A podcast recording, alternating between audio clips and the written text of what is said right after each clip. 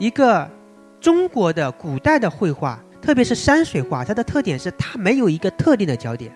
一幅画它可能是有多个焦点，特别是如果这幅画越大的话，你可以采取的焦点更多。中国画的空间呀，它是由多个平面构成，就是你看到这个画的，这是一个古代的一个画山水画的一个局部啊。然后呢，你其实是可以像切肉片一样，把它切成好几个面，就是它是好几个面啊。当然简单点就图层啊，好几个图层它是叠加在一起。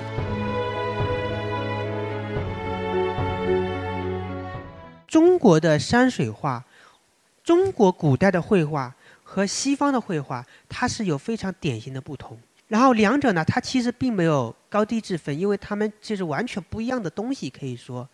在西方的绘画里面，它的画法就是焦点透视，就想象他一个观看者，他站在这个画前，他是有个固定的焦点的一个关注点的，然后这个事物它是从这个焦点出发，由中心往外发散过去的。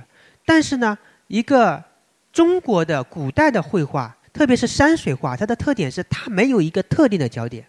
一幅画它可能是有多个多个焦点，特别是如果这幅画越大的话，你可以采取的焦点。更多，比如说一个卷轴的画，它是长卷画，它的看画的方式是这个卷轴啊，一边展开，我一边去观察这幅画啊。随着我展开的程度越多，然后呢，我这个视点也就移过去。说看一幅画就像看一部电影一样，我的视角是移动的。这幅画其实讲的就是一个庞大的一个故事，它是一个叙事的画，这是中国绘画的一个特点。然后呢，有一位学者，这个学者他是很厉害的，他是一个。呃，中国的学，但是他是在美国的一个最顶尖的学府和博物馆来主持他的中国绘画的研究。这个学者叫方文，他就提出一个观点，就是说中国画的空间呀，它是由多个平面构成。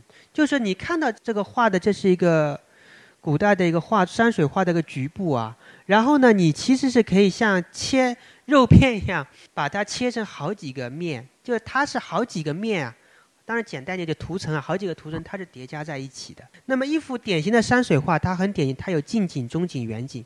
近景它可能是一块巨大的石头或者一棵松树；中景它可能是呃这个河有几艘船啊，乌篷船；远景可能是一座很高大的山。中国画的它的画法是不符合西方的那种焦点透视的，它因为它是平行透视。你近景这几块石头。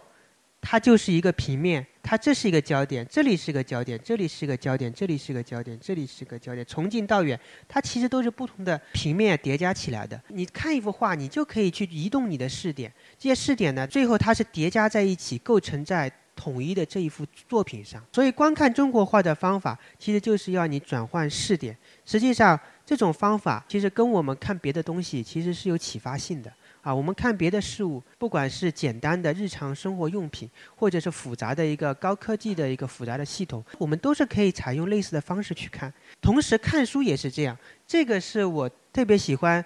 呃，引用的一段话就是苏轼啊，他曾经在一封信里面给一个人写了，就是相当于是他是在教导一个晚辈啊。这个人他其实是他的一个女婿，教一个晚辈怎样更好的看书做学问，他就说说了这句话。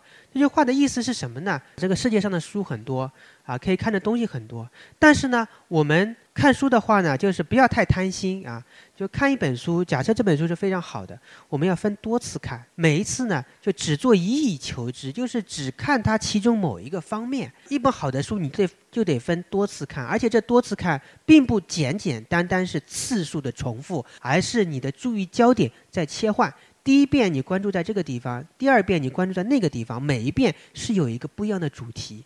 这个就是叫做每次只做一意求之的一个苏东坡他提倡的一种读书方法，啊，后来也被称为八面受敌读书法。哎，就是这种方法来读书的话，你就是比别人就是完全不一样了。